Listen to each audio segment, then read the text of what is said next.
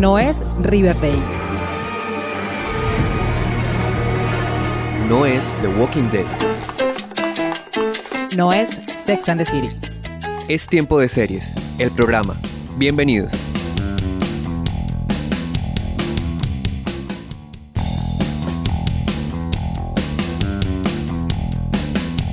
Seriefilas y seriefilos del mundo, maratoneras empedernidas, consumidores de series. Bienvenidos a un nuevo episodio de la décima temporada de Tiempo de Series, el programa. Yo soy Catalina Serrano y me da mucho gusto estar nuevamente con ustedes hablando de lo que más me gusta, que son las series de televisión.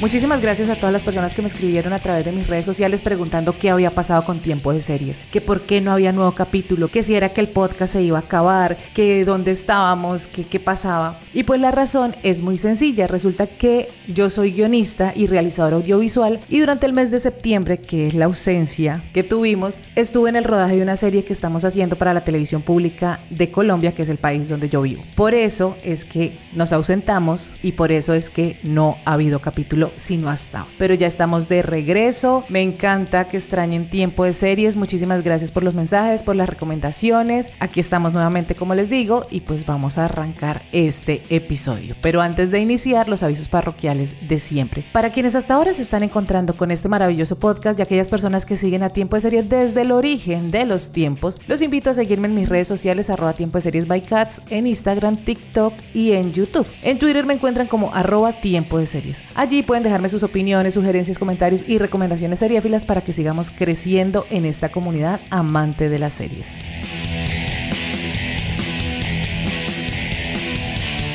Seguimos con las segundas temporadas porque este año siento que fue un año de cierre, se acabaron muchas series que nos encantan, pero también se estrenaron segundas temporadas de series que nos gustaron mucho en el 2022. Y ese es el caso de la serie de la que vamos a hablar hoy, que a propósito es de esas que a mí me gusta llamar series del bien. Así que pónganse cómodas porque...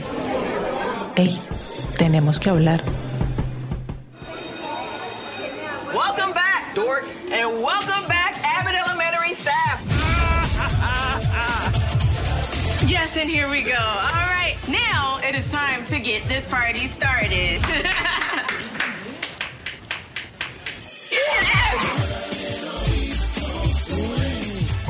Escuchábamos el tráiler de la segunda temporada de Abbott Elementary, que es la serie creada por Quinta Bruson. Nosotros aquí ya hicimos con Alfredo Álvarez un episodio sobre la primera temporada, así que pueden ir a escucharlo. Pero hoy tengo otra invitada para hablar de esta segunda temporada, que además tiene el doble capítulos que la primera. Esta es una serie de la ABC que además también en el último año fue nominada y ganó premios en la categoría de comedia. Si no estoy mal, Quinta Brunson se llevó un premio. No recuerdo si como mejor creadora, mejor guionista, algo así, pero tiene, ya tiene premios y ha sido una de las mejores series de los últimos años junto a The Bear, Ted Lasso, Hacks, que son como las comedias que han empezado a puntear en los premios y que además lo hablábamos también en, en diferentes espacios, es una serie, como a mí me gusta decirle, series del bien.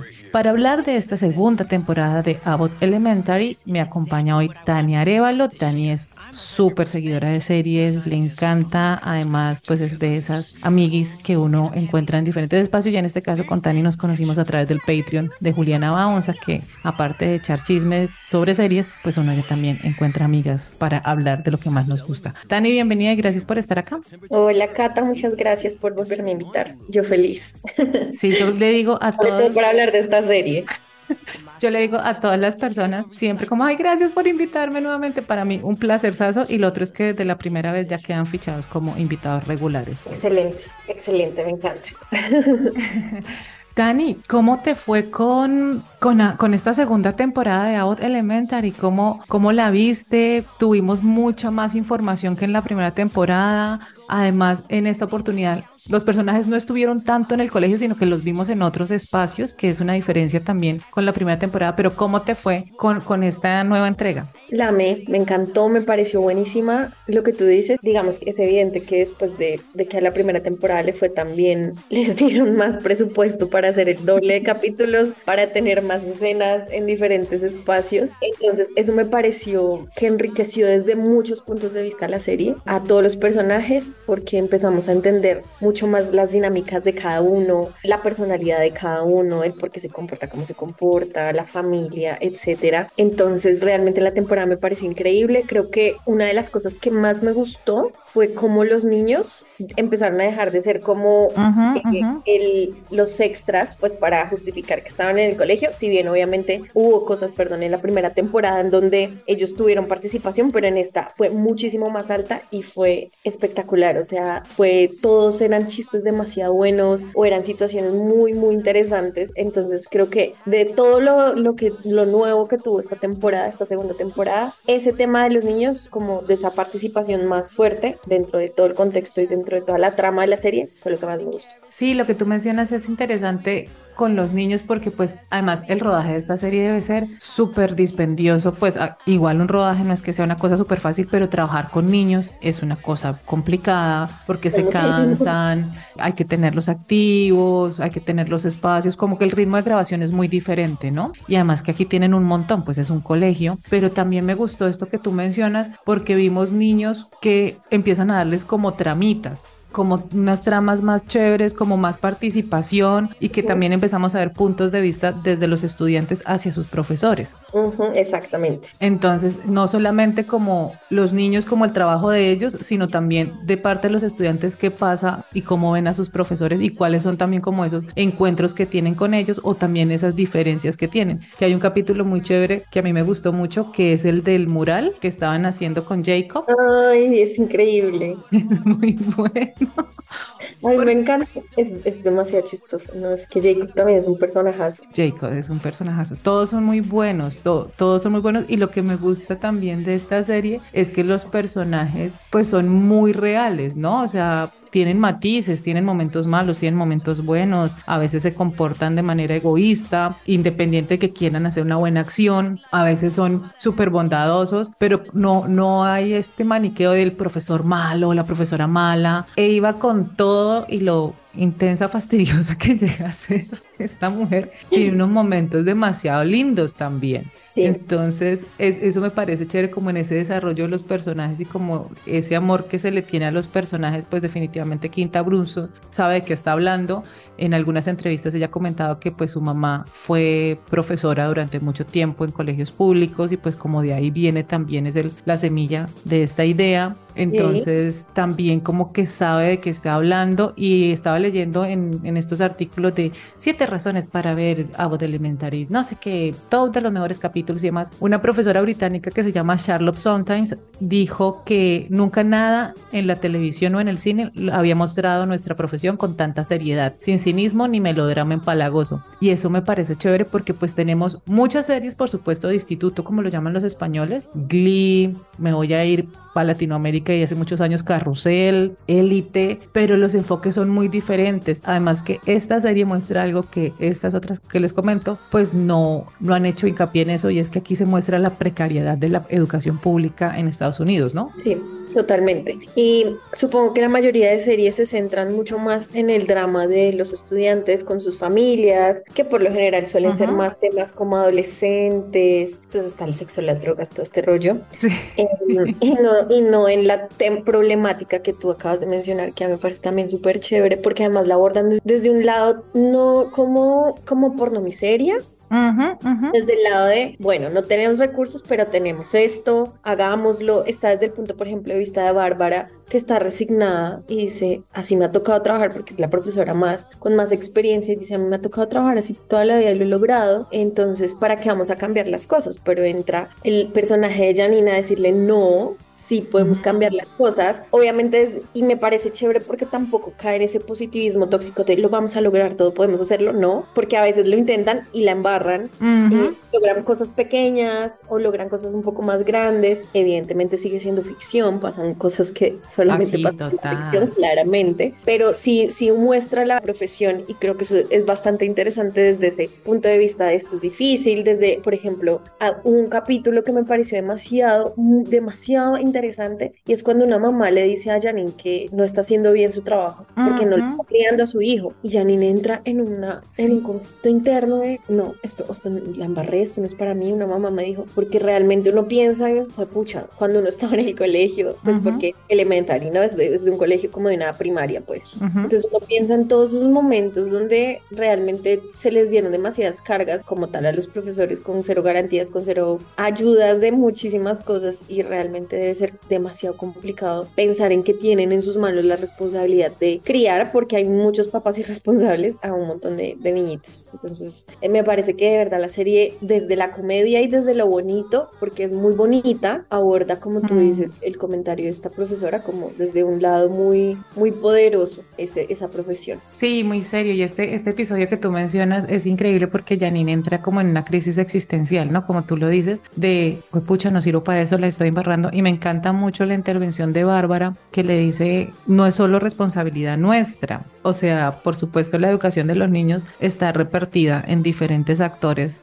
que hacen parte, por ejemplo, en este caso de la primera infancia, que aportan a esa formación, pero no solamente la formación de los, de, los profesores y, y, cuál es el rol de los padres y cómo trabajamos en conjunto docentes y padres para formar estos seres humanos. Entonces eso también es muy bonito de ver ahí y, y uniéndolo a esto, me gusta también mucho un episodio donde nos damos cuenta que Eva le ayuda económicamente a uno de los niños que estudia en el colegio, que, le regala un pantalón porque ya está, le está quedando pequeño y tiene unos actos como de ayuda sí. y también cómo se pone de parte de sus profesores, porque aquí hay algo y hay un tema que a mí me gusta mucho y me parece muy interesante cómo lo manejan y es que Jacob, que es el profesor de historia afroamericana en el colegio. Él dicta historia afro, sí, como toda la historia afro, eh, origen y todo lo demás. Y Jacob es una persona, un hombre blanco. El único, ¿no? Además. Además, el único hombre blanco en esta. Es un hombre homosexual y hay un papá que se pone muy molesto de que una persona blanca, un hombre blanco, sea el que le esté enseñando historia afroamericana o negra a sus hijos, a su hijo. Aquí se podría plantear como si fuera apropiación del discurso,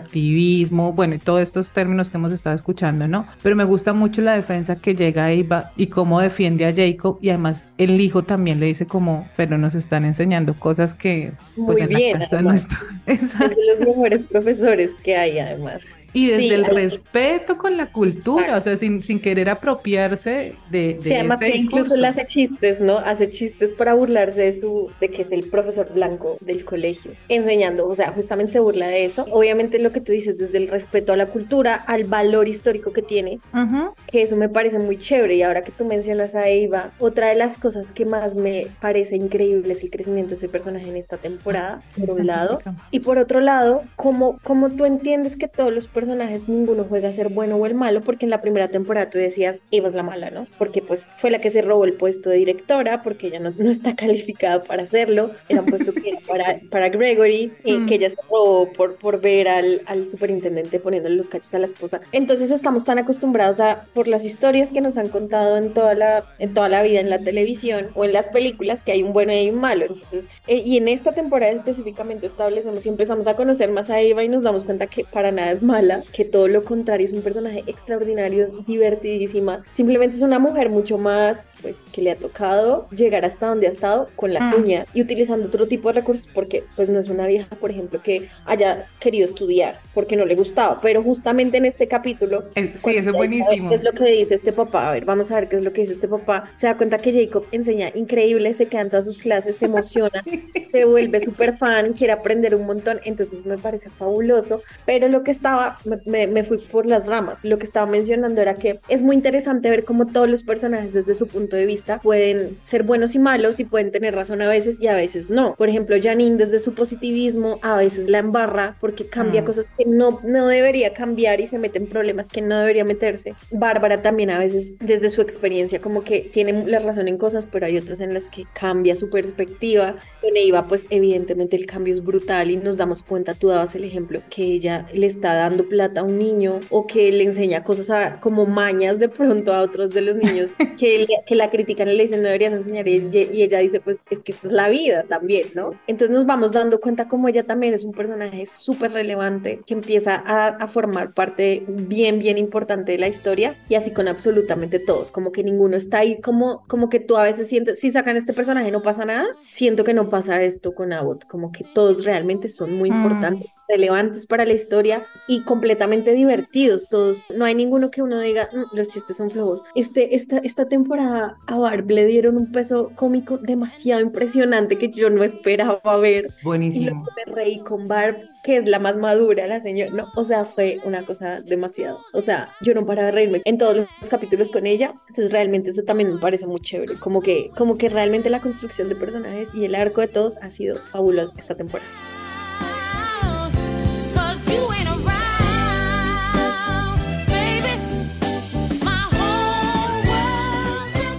Volviendo a Eva y quedándonos un ratico con ella, porque es que de verdad es un personaje que, pues además se come la pantalla.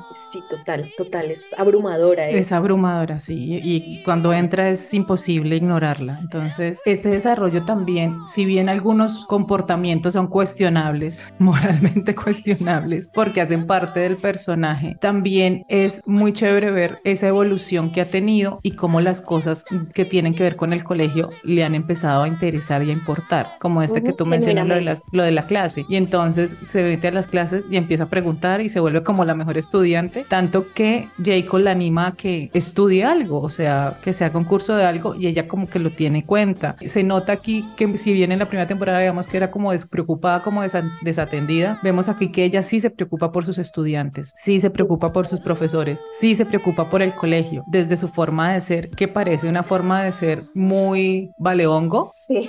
y que además tiene otros intereses porque ella lo que quiere es ser famosa TikToker, vendedora ella de productos de belleza. plata, eso es demasiado divertido porque uno la ve montando cualquier tipo de negocio con los Emprendimiento. estudiantes incluso. Ella tiene un objetivo de su vida y es tener dinero, tener plata. Entonces es bien interesante porque lo que tú dices, Eva no está preparada y no está capacitada para el puesto que ocupa, claro que está ahí por una razón que tal vez no es la académica, pero sí empieza a, dar, a darle a los estudiantes y en general a todo el colegio y a los profesores otro tipo de enseñanzas, ¿no? De Sí, vida. y que más- además no es tan irreal, ¿no? Muchas veces estos cargos y desde lo público y demás, por lo general, nombran personas que no tienen las credenciales o las experiencias, sino que están pagando favores políticos. En este caso con Eva hubo un chanchullo ahí para que ella se quedara como rectora. Entonces, eso como que no es tan irreal tampoco, pero ella va como tomando conciencia de la importancia de su cargo también, y eso me parece valioso en el personaje, sin que deje de ser ella, ¿no? Total, Porque tampoco es que los personajes aquí cambien, pues tengan un arco de transformación, no, pero sí hay momentos en los que toman conciencia de ciertas cosas que están haciendo mal o que podrían mejorar. Y nos vamos para Jacob, por ejemplo, cuando crea el club de podcast,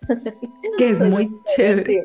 Sí, o sea, creo que el tema con Eva es que empieza, lo que tú dices un poco, empieza a ser consciente que desde su posición puede ayudar más de lo que ella cree, como que ella llega ahí solamente porque necesita un trabajo, fin, y, y encuentra la oportunidad, pero luego se empieza a dar cuenta gracias al desarrollo del resto de los personajes y de los niños y etcétera, que desde esa posición en la que está tal vez, porque, porque vemos, ¿no? Que, que bueno, que se esfuerza al final de la primera temporada, ya se esfuerza para que les den unos recursos, Ujú. se prepara y todo ese rollo. Entonces es como, de aquí por azar de la vida, pero saben que bueno, está bien. Vamos, creo que puedo aprovechar esto con, desde mi personalidad, desde mi forma de ser, para también aportar, ¿no? Entonces eso es lo que me parece muy, muy valioso de su personaje. Con el tema de Jacob y el podcast, lo que tú dices, por- y por eso yo mencionaba a todos los personajes, no son ni buenos ni malos, son humanos que a veces la embarran y a veces aciertan, eh, desde lo que ellos creen que pueden hacer o pueden enseñar. Y por ejemplo Jacob cuando monta ese podcast lo monta desde su yo quiero hacerlo de esta forma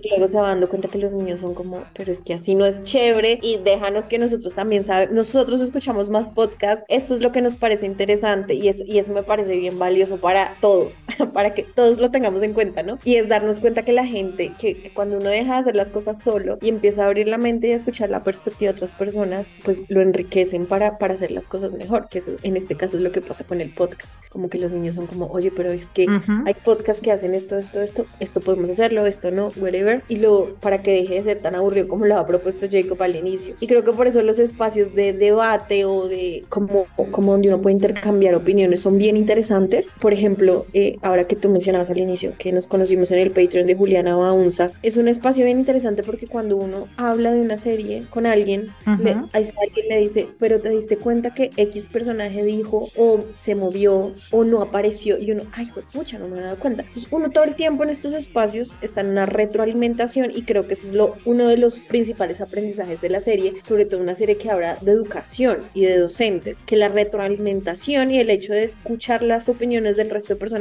es vital para absolutamente todo en la vida, porque eso es lo que te va a permitir avanzar o darte cuenta de si estás haciendo las cosas bien o no las estás haciendo tan bien. Entonces creo que eso es un aprendizaje bien, bien interesante. Claro, y además que los profesores, yo siempre lo he dicho, y es que tienen una ventaja, y es que por el simple hecho de compartir con personas jóvenes, se están actualizando todo el tiempo, Ujú. están conociendo qué les gusta, qué, de qué están hablando, cómo se hablan, cuáles son los temas de interés, y eso les ayuda un montón para enfocar sus clases por esos lados y para llegarles más a estos niños. En este caso, pues eso es una primaria, pero el trabajo docente es muy importante, poco reconocido en nuestro país y en muchos países, por ese esfuerzo y porque además están dedicando gran parte de su vida, pues no solo a la formación y a la educación, sino al acompañamiento de estos niños que no solamente van a estudiar, sino que tienen otro montón de situaciones personales, familiares, que con sus profesores también discuten, también comparten y también encuentran soluciones. Entonces, eso también lo que me parece muy bonito de la serie, cómo lo, lo retrata y que también pues lo vemos, pues nosotros fuimos estudiantes claramente y yo tengo muchos amigos profesores, entonces vemos este ejercicio que como lo decía, pues no es tan,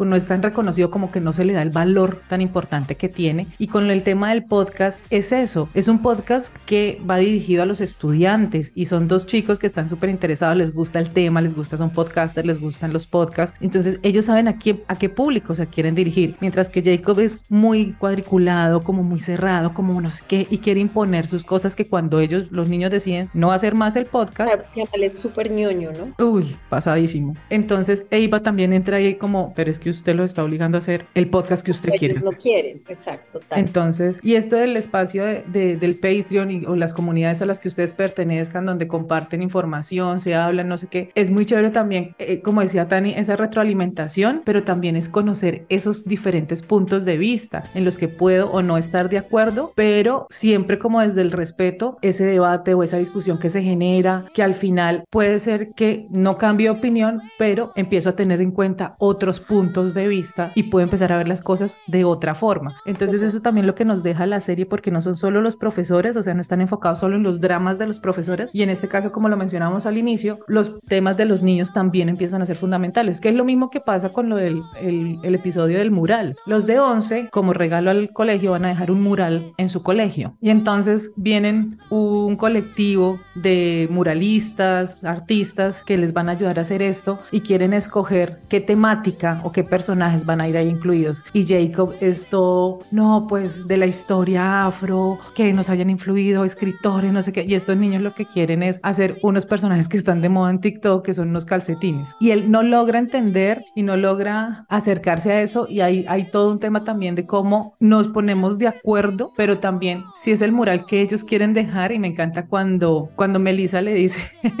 pero, ay, sí, me acuerdo cuando hicimos el mural en nuestro colegio. Melissa es la otra profesora, que es como una profesora como medio mafiosa. Y- Ay, sí, la. Con influencia amo esa actriz. italiana. Sí, sí, sí, como una, como una mafia italiana que, que le dice como, pero por eso, y no te sientes orgullosa cuando vas a tu colegio y ves a mural. Y obvio no, o sea, porque además también son épocas y son etapas, y en ese momento era Exacto. súper especial y ya, pero la vida sigue, ¿no? O sea, como que hay que seguir fluyendo con el tema. Entonces, esos, de, esos encuentros con los estudiantes me parecieron muy chéveres en, en esta temporada. Siempre me ha gustado desde la primera temporada como Melissa y Bar, que son las profesoras más antiguas, con más experiencia, siendo Bar mayor que Melissa, pues ya como que tienen la edad y la sabiduría para escoger las batallas que quieren dar y También. no se desgastan tanto como Jacob o Janine, porque sí, pueden haber cambios. Ninguna de las dos posiciones está mal o está bien, porque cuando uno se acostumbra acostumbra y se acomoda, pues ya que pase lo que tenga que pasar, pues tampoco es chévere. Total. Pero la otra posición de no, tenemos que hacer y no sé qué, pues es desgastante y llega un punto donde se te va a acabar la gasolina y te vas a frustrar, que es peor aún, que Sí, es lo que les... saben cómo funciona el sistema,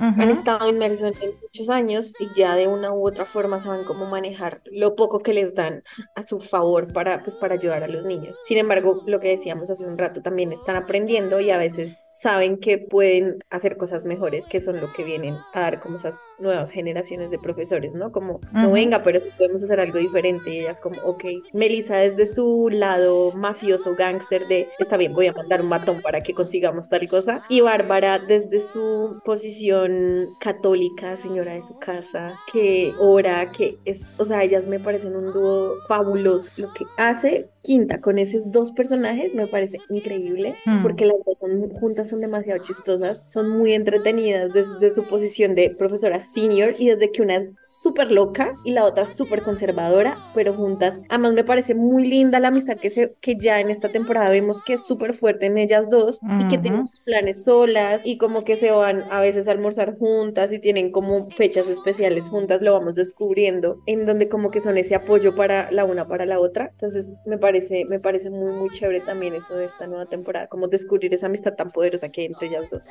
Y también vemos muchas situaciones importantes que no son propias de los personajes, pero evidentemente les afecta porque es algo que está pasando con el colegio. Entonces hay varias, por mencionar unas. En esta oportunidad, Melissa le toca dos grupos, el de segundo y el de tercero, que lo hemos visto N veces en los diferentes colegios públicos o escuelas de las veredas, de las zonas rurales aquí en el país, donde un profesor tiene al mismo tiempo estudiantes de primero, segundo y tercero. Entonces también esa carga laboral, mental para Melissa, cómo la afecta, cómo trata de organizar para que al mismo tiempo en un mismo salón tenga más estudiantes de los que tenía el año anterior y en dos niveles diferentes.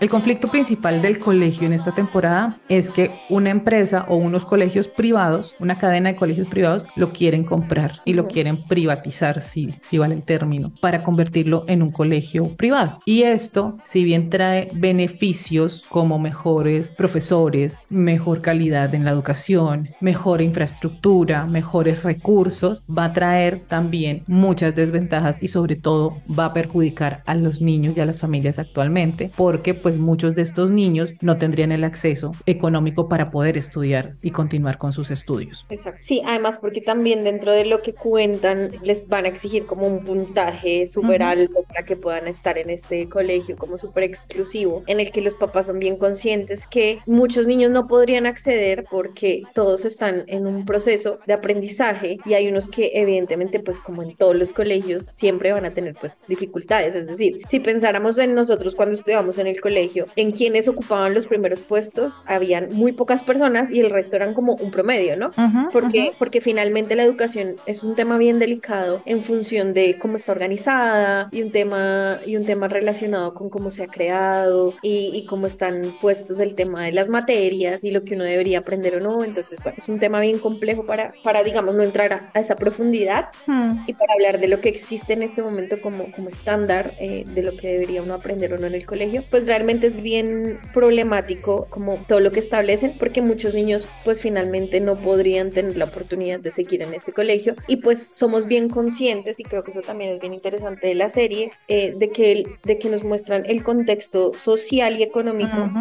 niños que, que acceden a, a bots pues no son niños millonarios, nos damos cuenta que muchos no tienen para pagar como comprar nuevos uniformes a medida que van creciendo, lo que mencionábamos con Iva que le da plata a un niño, que les toca recaudar muchas veces fondos, por ejemplo, para irse a un viaje, Ujú. ¿saben? Entonces como que en ese sentido nos damos cuenta que es un colegio de, de gente pobre o de clase media baja Ujú. y en función de eso, también entendemos que, que para muchos de estos niños dedicarse de lleno solo al colegio no es tampoco tan fácil, ¿no? Y también hay Claro. un montón de problemas sociales detrás de... Claro, porque además también la mayoría de los papás de estos niños son clase trabajadora, papás que tienen hasta dos o tres trabajos para poder sostener el hogar, no cuentan con mucho tiempo, son niños también que pasan como que mucho tiempo solos porque sus papás están o sus mamás están trabajando. Entonces, este nuevo, esta nueva cadena de colegios que los quiere absorber están enfocados en esas metas cuantitativas de sacar los mejores estudiantes, los, la calidad más alta, que todo bien, pero como lo mencionaba Stani y que también pues esa es una discusión súper profunda, pero pues también con el tiempo nos hemos dado cuenta que existen diferentes tipos de inteligencia, que no todos aprendemos de la misma forma, que no todos somos hábiles o adquirimos las mismas competencias, tenemos competencias para unas cosas, pero para otras no. Y entonces esto también en esa carrera de la competitividad y de la educación de alta calidad deja a muchas personas que se van quedando y que es como, no, es que el sistema mismo los va eliminando y es como el sistema no tendría por qué eliminarlos. Todos tendrían que tener la misma oportunidad, que es lo que pasa con uno de los niños que habían sacado de Abbott y lo llevaron a estos colegios y pues uno, el nivel académico del niño se bajó un montón, aparte de lo que eso infiere en el niño desde su emocionalidad y desde sentirse menos, el bullying y otro montón de cosas por ser, digamos, el bobo del salón. Y, esta mamá termina regresando el niño a Abbott porque también los profesores en estos colegios, según lo que nos muestra la serie, pues son profesores que están más enfocados en eso, en que tienes que ser el mejor y en exigir y en no sé qué, mientras que en Abbott la dinámica, aparte de, pues claro, hay que ser buen estudiante y todo lo demás, pero también son profesores que están dados a apoyar a sus estudiantes, no solo desde lo académico, sino desde sus situaciones personales, familiares y demás, que es lo que vemos también como en otro episodio, que Janine tiene dos niñas que viven agarradas.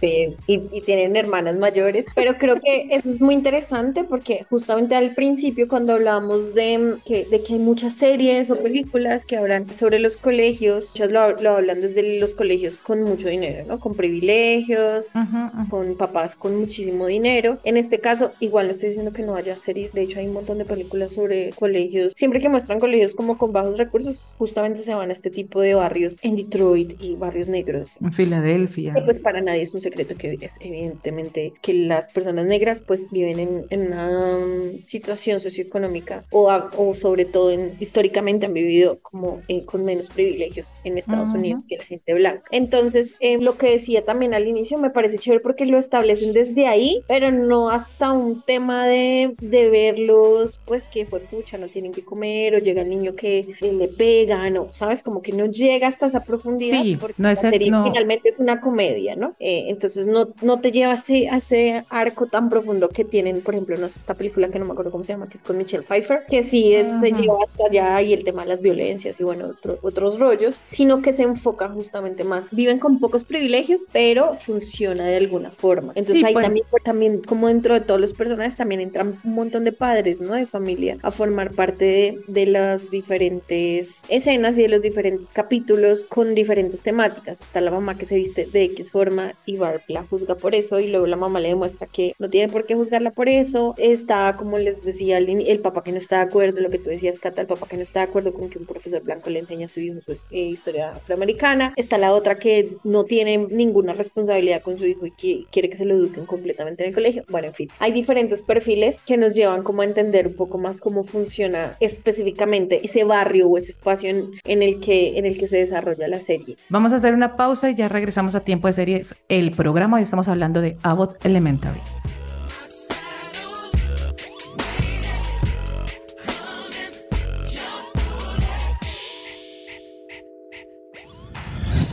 Únete a la comunidad de seriéfilos y seriéfilas más grande del mundo siguiendo las redes sociales de Tiempo de Series by Cats en Facebook, Twitter e Instagram. Y escúchanos también cuantas veces quieras en Spotify, Evox y Deezer y demás plataformas de audio.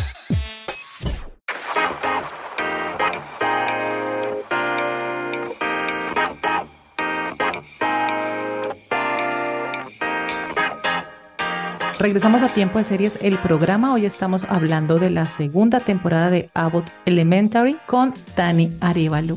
Y estábamos hablando de los estudiantes y como el estrato socioeconómico, geográfico, donde está ubicado Abbott Elementary. Ellos están en Filadelfia y en un barrio pues de población afroamericana principalmente. La mayoría de los profesores de este colegio son afroamericanos. Pero también hay una cosa súper linda de la serie y es que la clase social no los define. No nos quedamos ahí, que era lo que mencionaba Tani, que lo hemos visto en muchas pelis también. Y entonces eso me gusta también de la serie, que no se quedan como en esa clase social y estos personajes que que son los padres de familia, por ejemplo, este que mencionaba Dani, la mamá, que tiene literal un tatuaje gigante, pues no lo puedo decir acá, bitch, sí, bitch, gigante, y Bar se escandaliza pues desde su percepción, su prejuicio y todo lo demás, y trata como de que se tape un poco y no sé qué, invadiendo también este libre desarrollo de la personalidad de esta señora, pero lo que mencionábamos, ¿no? También se da cuenta que es un prejuicio y que, que una persona se vista, tenga tatuajes, el pelo de alguna forma, se vista de cierta forma, muestre, no muestre, no la define ni quiere decir que todos esos prejuicios o estereotipos negativos que están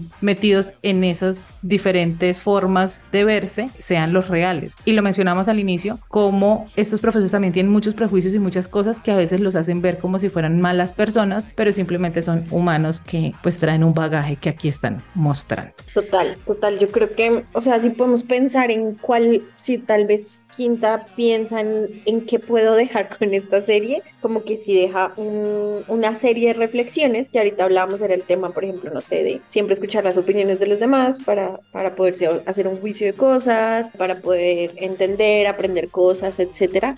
También está el tema de los prejuicios bien fuerte, ¿no? Porque por ejemplo, hay un estudiante, estoy dando simplemente un ejemplo, hay un estudiante que se comporta de X manera y asumimos que, que es una persona que mm, es un niño que es problemático porque es cansón, whatever, luego nos damos cuenta que no, que hay obviamente algo detrás de por qué el niño se comporta de cierta forma. O, por ejemplo, en este caso, con el tema de la mamá que, que Barb empieza a juzgar por cómo se viste. Entonces creo que la, la serie también te empieza a enseñar como varios tipos como de valores, ¿no? Y es como todo el tema de los prejuicios, sobre todo en este tipo de sociedades, ¿no? Eh, Ujú. digamos que Barb de una u otra forma está un poquito en un lugar más de privilegio, pues porque Sí. siempre ha tenido un trabajo como profesora, su esposo también ha tenido un trabajo, le pudieron dar educación a su hija, pero los estudiantes que ella prepara no necesariamente todos están en el mismo lugar de privilegio. Ujú. En- también empezamos a entender ese tipo de cosas. Y creo que lo que más me parece interesante también en esta temporada es cómo hay un montón de arcos narrativos dentro de cada profesor. Entonces, por ejemplo, está mm, la relación obviamente de Janine con Gregory, Y pero está para allá.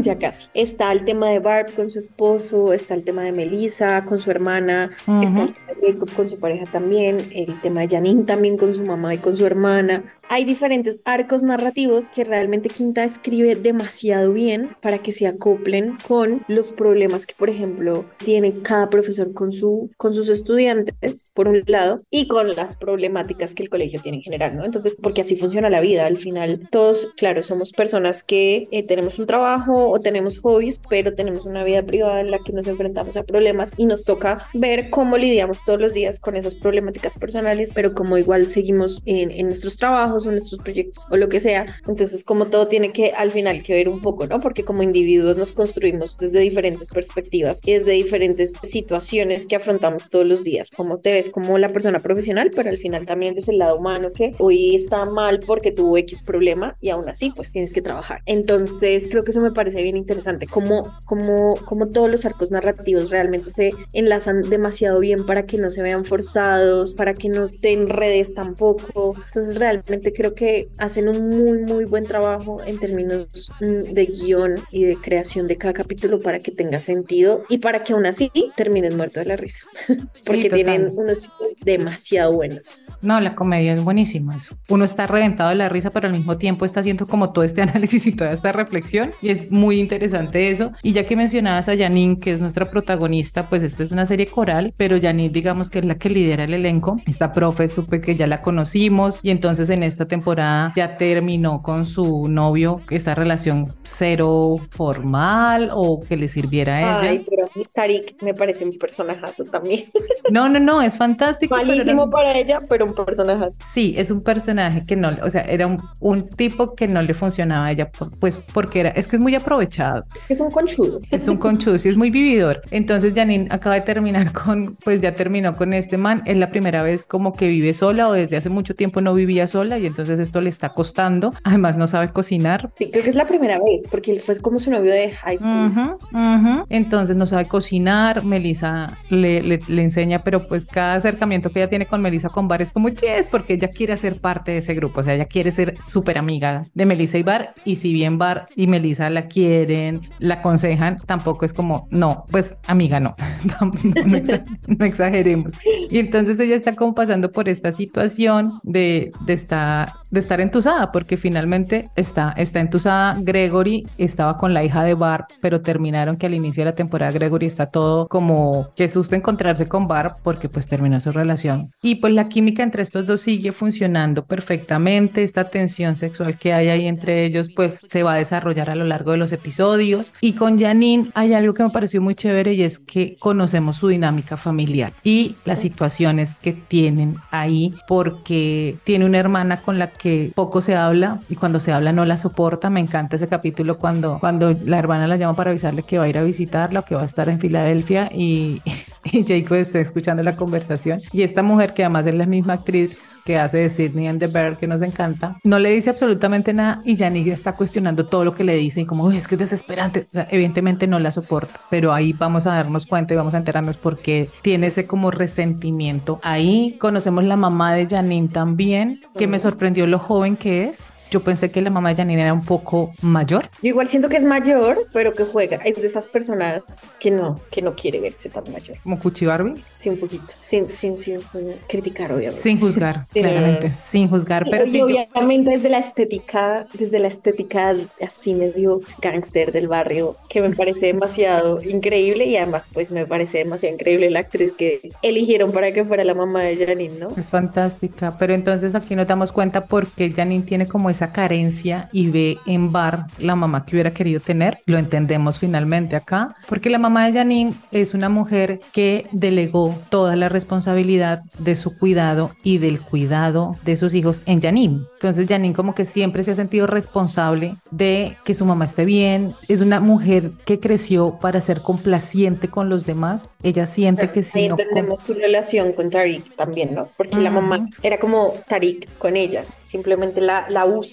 para su conveniencia, para pedirle cosas, pero realmente nunca fue una mamá como que le enseñara o que decidiera cómo, cómo educar a su hija. Y ahí Ujú. también entendemos, por ejemplo, porque Janine es tan, yo puedo hacerlo, yo, Yo puedo sola. hagámoslo. Ahí nos, da, nos empezamos a dar cuenta, ¿no? Y es que pues siempre le tocó hacerlo todo sola porque su mamá pues no Mm. estuvo presente como, como para ella. Y que creció pensando que siendo complaciente obtiene lo que quiere y fuera de eso, si deja de ser complaciente no la van a querer. Ujú. Entonces eso también es muy triste del personaje, pero es muy bonito como Barb y, Melissa la apoyan en ese momento y se dan cuenta del tipo de, de mamá que, con el que creció Janine. También entendemos por qué Janine no soporta a su hermana y es que hay resentimiento y hay envidia de que su hermana sí prefirió alejarse, digamos, de ese, de ese entorno familiar tóxico y decidió irse, es súper independiente, ha viajado y Janine como que le ve toda esa libertad que ella tal vez no tuvo o no fue capaz de tomar y entonces por eso la, la recrimina, la cuestiona y ese, esa escena cuando están discutiendo en la calle es bastante dolorosa por parte de las dos porque uno entiende a los dos personajes. Totalmente, porque y ahí entra otra vez lo que hablamos al inicio y es que nos damos cuenta que no es que haya personajes buenos o personajes malos, hay personas humanas que toman diferentes decisiones con las que tal vez a veces no estamos de acuerdo, como en este caso Janine le reprocha en, en esa, en esa pelea que tienen afuera del apartamento, entendemos que ninguna de las dos está mal o está bien. Cada una tiene decisiones de acuerdo a lo que quiere. Su hermana decidió irse, alejarse de, ese, de esa situación problemática de la familia y hacer sus cosas.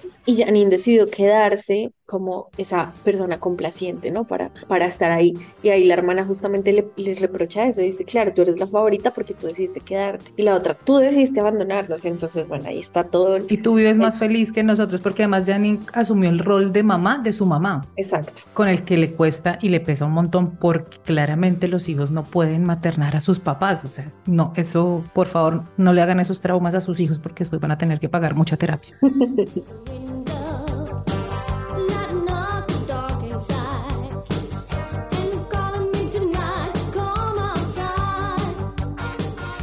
Y entonces vemos, entendemos un montón de Janine por estas dinámicas familiares, por esta dinámica familiar en la que creció, que me parece súper chévere porque vamos conociendo más de los personajes que lo decíamos al inicio. Y continuando con la familia, conocemos al papá de Gregory, que además sabemos que no está de acuerdo en que Gregory sea profesor, porque al señor lo que le hubiera gustado, como pasa con muchos padres también, muchas madres, y es que sus hijos continúen con el legado o el negocio de la familia. Es un experto, este señor es un experto en jardinería, además ya hemos visto que Gregory sabe de jardinería y que es el que, sin que Bar y Jacob sepan, les está cuidando el jardín. Jacob y Bar se enteran de esto y el señor va a visitarlo, que además se nota también que Gregory tuvo como una educación muy militar, ¿no? Como de señor, sí señor. Y también crece como con el tema de no decepcionar a sus padres, pero por fin está haciendo lo que le gusta, pero esto pues lleva una decepción, entonces está tratando como de negociar con eso también y me gusta un montón como que nos muestren eso para poder entender, y Tani lo decía al inicio, para poder entender a los personajes por qué se comportan de cierta forma. Total, totalmente. Gregory tiene relación con una madre de familia y Janine sale a rumbear con una amiga y se van a, a discotequear y se encuentran con y se encuentran con Gregory. Y Janine siempre tiene el tema como de que no la que su vida personal es fuera del, del colegio, pero también como que pereza y ahí en ese mismo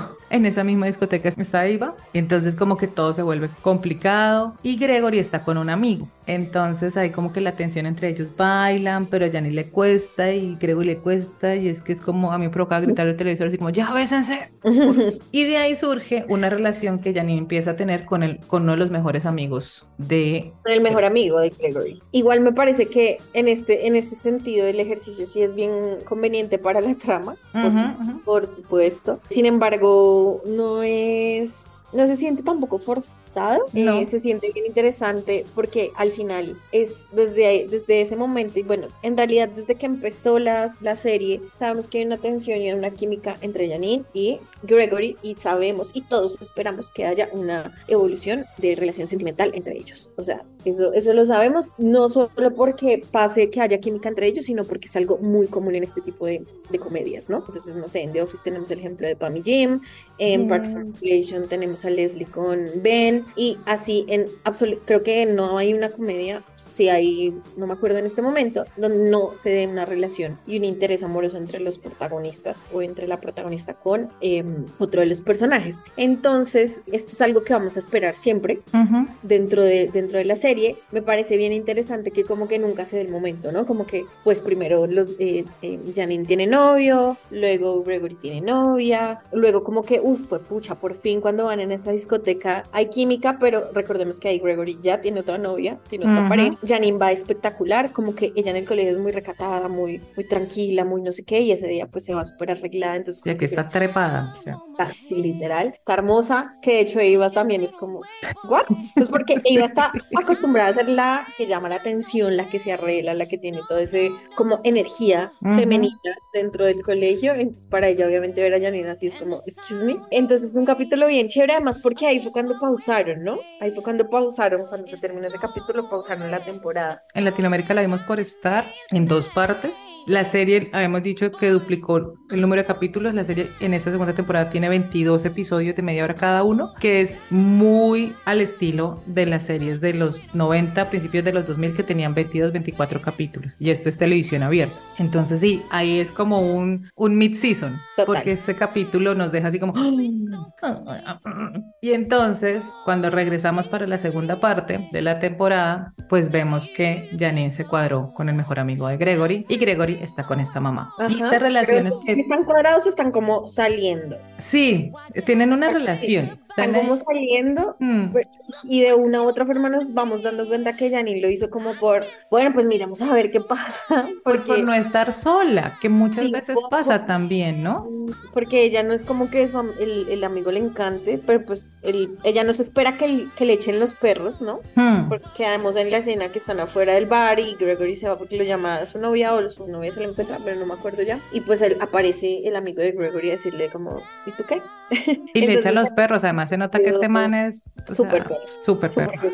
Porque llega a la discoteca a buscar. Total, total. Sí, Janine, Janine empieza a salir con él es como por no dejar, porque pues también hay un tema de autoestima con Janine, o sea, Janine no Sí, se total. siente guapa, no se siente eh, pues sexy, pero sí, ella también tiene un tema de autoestima y, y siento que su relación con su exnovio era como que daba por sentado y que ya estaba ahí. No era tampoco como lo primordial o lo, lo- Sí, su prioridad. nombra en algún momento, ya avanzada la trama de esta segunda temporada, que ya decía, yo pensé que ya Tariq era para siempre, o sea, como que yo no me veía con nadie más, Ujú, porque aparte fue, es el único novio que ha tenido, ujú. Y de una u otra forma ella ya estaba en, bueno, pues ya, ya lo conozco, ya sé cómo es, como que también por eso dejaba pasar un montón de cosas, como de, ¿para qué me voy a poner a buscar o a construir una nueva relación si esta ya, esta ya la conozco, ya sé las dinámicas, ya sé cómo funciona? Mm. Y era algo como que ya daba por sentado, ¿no? Sí, y que su prioridad y que su prioridad finalmente es su carrera de Totalmente.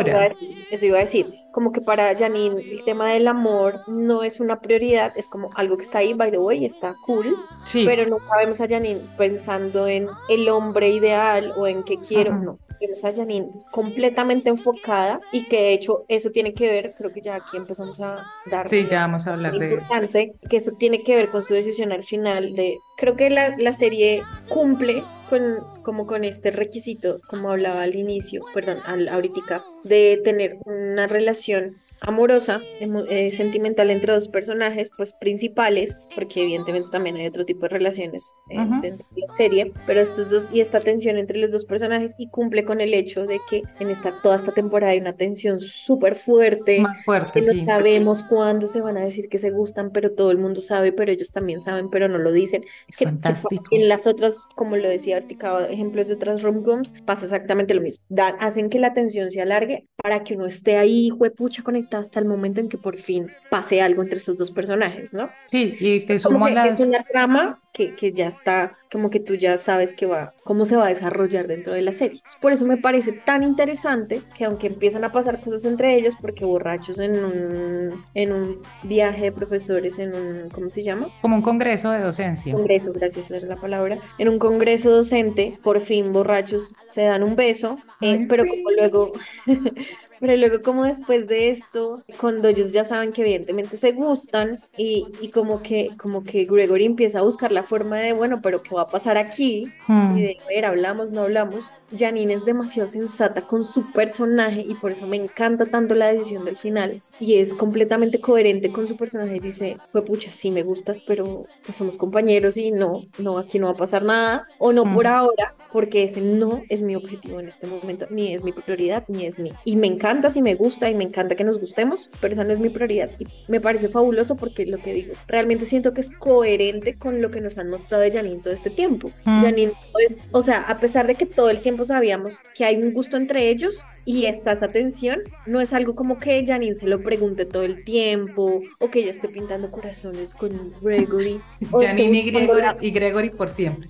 o esté buscando oportunidades para que estén solos, eso jamás pasa. Mm. Hay una tensión que es normalizada, que va y de voy en los espacios, que justamente, pum, los mandan a ellos dos solos a hacer X cosa, en la excursión o lo que sea, y ahí es donde se desarrolla esa tensión, pero no es algo que ninguno de los dos personajes esté buscando. Tal vez un poquito más Gregory, porque desde el inicio, desde la primera temporada, vemos que él se interesa primero por ella. Sí. Em, Y además Janine es como Entró- estas personas que no se dan cuenta cuando le gustan a alguien, por, por, por el mismo tema de autoestima, siento yo, ¿no? Ajá, Porque para llegar ahí, en, en la decisión, ya se besaron y todo lo demás, pero antes vemos un montón de situaciones en las que nos damos cuenta que los personajes evidentemente son el uno para el otro. Pero antes de hablar de eso, yo le sumo a las, al ejemplo de, Tan, de las series que Tani mencionó con esta línea narrativa del romance. Está de Nani, por ejemplo, también esa tensión que hay siempre entre la nana Fine y Mr. Sheffield, que lo alargan y lo alargan y lo alargan hasta que cuando por fin los casan y todo lo demás, la historia cambia completamente. Por eso pues a Janine y a Gregory no nos lo van a dar de toda en esta segunda temporada porque pues la serie está renovada para una tercera y pues hay que alargar esa tensión, lo mismo que pasó con Jim y con Pam en The Office, que cuando ya por fin están juntos y todo lo demás cambia a otra cosa, digamos que como que pierde esa magia tal vez, ¿no? sí, es difícil Es diferente. mantenerla, pero creo que obviamente depende de los creadores de la serie para que ese Ujú. tropo funcione desde desde otra perspectiva. Cambia la dinámica Claro. también. Y, claro, porque y- además todos los personajes van a cambiar en función de Ujú. hay una pareja, en este caso, dentro del colegio o cualquiera que sean los escenarios en donde este tipo de tropo se desarrolla. Sí, que es lo mismo que pasó, por ejemplo, perdón, con Ross y Rachel en Friends. Siempre tenemos estos personajes que van a estar yendo y viniendo, porque Ujú. pues en el momento que los juntes se acaba. O sea, Exacto, y mira que por ejemplo es interesante que nombres el de Friends, porque el de Friends es una relación tóxica, ¿no? Entonces van y vienen, van y vienen, van y vienen. Mientras que, por ejemplo, el de Pam y Jim no Sí, lo es. no lo es es. la relación ideal, son perfectos y se cuadran, y desde que se cuadran ya todo es perfecto. Bueno, al final, cuando se inventan ese arco que no está Ay, chévere sí, de- con el, con es- el, con el sonidista. sonidista. Mm, Por eso, Eh, ya sí. empiezan como a generar, porque claro, ya logramos el objetivo. Igual para mantener la ficción al aire tenemos que tener conflictos. Van a comprar el colegio, a Bar se le enfermó el esposo, Melissa tiene pelea con su hermana, Jacob con su pareja o con los estudiantes. Estos dos tienen la atención aquí, que sí, que sí, para que todos estemos gritando, bésense ya, bésense ya.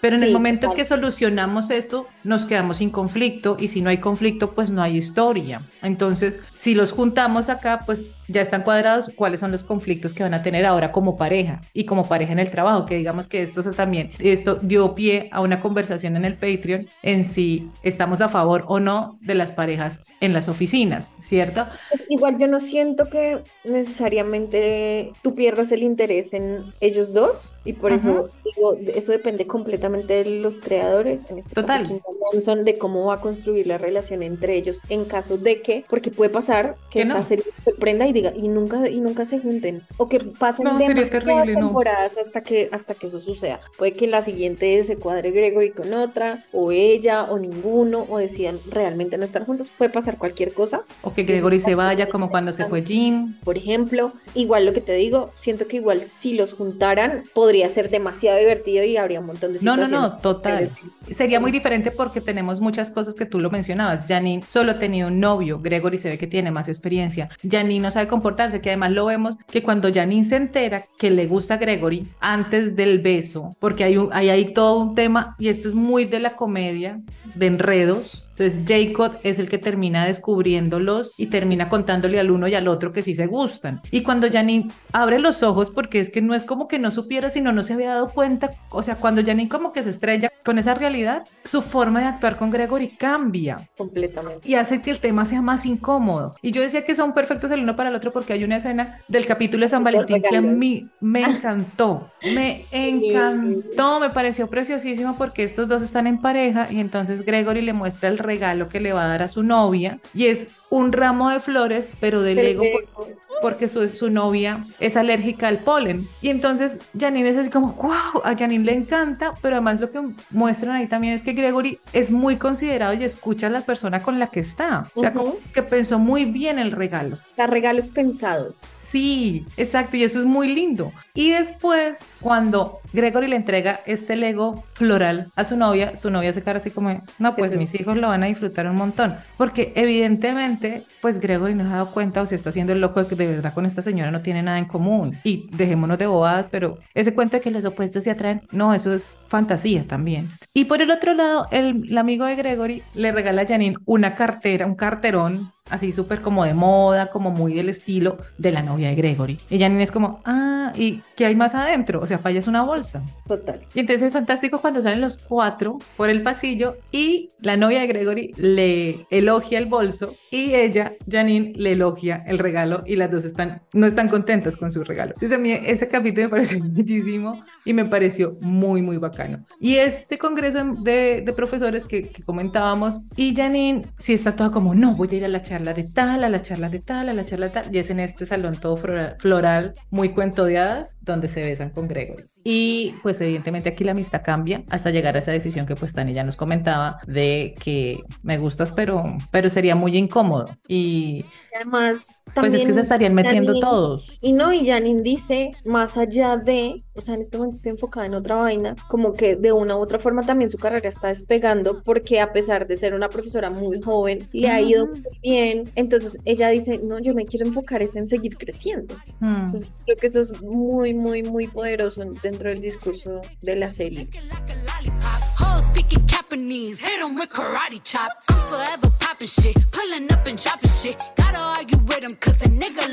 Pues creo que hemos dado muchas razones para que si no han visto Abbott Elementary, se den la oportunidad, la disfruten y se acerquen a ella. Y pues Tani, muchas gracias por estar en Tiempo de Series. Ay, muchas gracias a ti, Cata. Excelente, como siempre. Ya nos encontraremos para hablar de otras, porque series es lo que hay. Chao, gracias.